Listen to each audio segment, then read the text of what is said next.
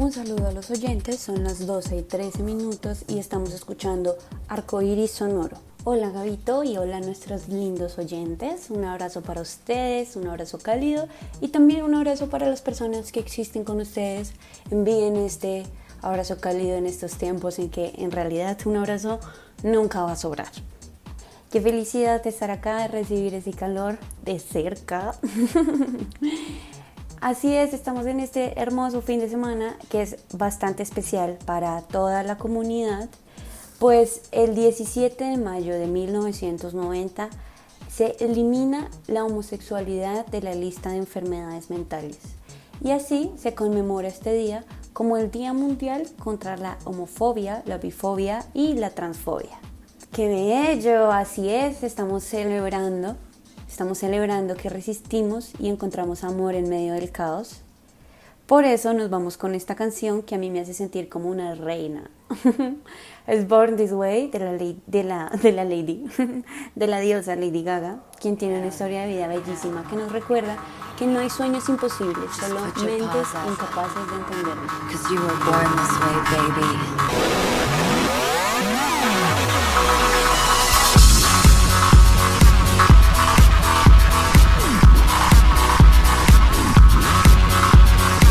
My mama told me when I was young, we're all born superstars.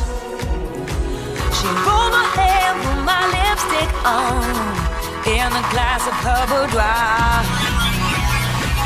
There's nothing wrong with loving who you are, she said, cause he made you perfect, babe. So hold your head up, girl, and you'll go far. Hashtag La Comunidad Reporta, todo pegadito, hoy nos comparten lo que sucede en la ciudad este fin de semana. El colectivo Tolopozungo se une a la manifestación que ya lleva, mejor dicho, que, que nos ha sacado canas. Pero bien, acabamos. Sí, es verdad. A veces hay que ver lo bonito. Gracias por siempre esa energía, Gaby. Así es, eh, como les comentaba, se une el colectivo Tolopozungo a la manifestación bailando Vogue desde el Parque Nacional al Parque de los Hippies, uniéndose a las exigencias del pueblo contra los abusos de la autoridad, contra los asesinatos, contra las desapariciones, contra las violaciones, contra cómo encubren las instituciones nacionales. Todo esto que se ha incrementado por la decisión de los colombianos de manifestarse contra el gobierno. Así es, Gabito. Pero no es la primera vez que por medio del Vogue la comunidad LGBTIQ se ha hecho notar en las manifestaciones del 2021. ¿Qué me dices de las activistas queer, no binarias y Voguers, Pisces Nova y Axis? ¿Sí las has visto?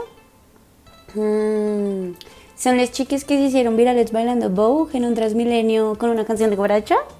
Sí, Gaby, son ellas. Y la comunidad reportó en el inicio de este gran paro nacional a este grupo de chiques manifestándose a favor del paro, bailando Vogue en la Plaza de Bolívar, rodeadas de, como les llaman algunos oyentes, los gorilones del ESMAD.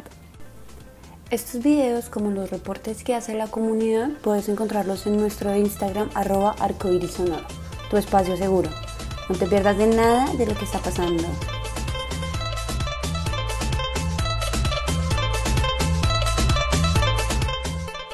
Yo mismo voy a ver el reporte de hoy, además muy apropiado en el fin de semana del Día contra la Homo, y Transfobia. Y también para mí, pa, recomendado de pelis y series. Ay, es verdad, qué emoción. ¿Qué nos recomiendas para hoy? Pose. Pose, chicos. O sea, es Pose. Una serie que nos ayuda a entender el sentido del baile en la comunidad. Retrata con la belleza que solo logra lo que se hace con amor la vida de la comunidad queer, con personajes afro Nueva York viviendo la transexualidad y la homosexualidad en la década de los 80, con diálogos, luces, vestidos, canciones y bailes que hacen derramar lágrimas a cualquiera y además entender el valor de la comunidad cuando nuestra familia biológica nos rechaza por ser maricas. Acá puedo quedarme hablando de esta belleza. Mejor descripción no pudiste dar de esta serie, de esta obra de arte. Está disponible en Netflix y lista para recibir sus corazones sensibles. Suena increíble, pero si retrata los 80, tengo entendido que ese fue el momento más problemático de la pandemia de VIH, ¿cierto? Por la pandemia del SIDA. Así es, Gaby. Como te digo, es una joya. ¡Wow! ¡Qué lindo! ¿Qué tal si ahora escuchamos la voz de la comunidad? De una, abramos el bozón. pues lo estamos abriendo y nos encontramos con una pregunta de Sebas, chico trans de 19 años. Él nos dice, hola, yo siempre he visto la Q en las siglas y no sé qué es. Quisiera saber, gracias. Gracias Sebas por tu pregunta y yo amo esta pregunta. Con gusto te contextualizamos. En el siglo XVIII el término nace para referirse a los borrachos, los ladrones y los tramposos, pero también para referirse a quienes a primera vista no se podían identificar como hombres o mujeres. Así le llamaban a las mujeres masculinas y a los hombres femeninos. Pero, pero, pero, pero esto da un giro. Sí, el giro de la resignificación y la revolución. Dos siglos después, en la década de los 80, en medio de la pandemia del SIDA en el mundo, diversos grupos toman este insulto como un lugar para la acción política. Lo que inició siendo un instrumento de lenguaje para la represión social se convierte en parte de la lucha de la comunidad. Ahora es el marica, la lesbiana, la persona trans, es un emisme quien se denomina queer, raro y poco usual, y no alguien más. ¿Qué tal? Es hermosa esa, esa historia de la palabra. Sí, hay muchas cosas por reconocer. Qué lindo cuestionarnos por estos detalles que pasan desapercibidos. Gracias, Sebas, por tu pregunta. Ahora escucharemos este audio de la voz de la comunidad y nos vamos con Vogue de Madonna. Son las 12 y 32 y estás escuchando Unicornio Sonoro.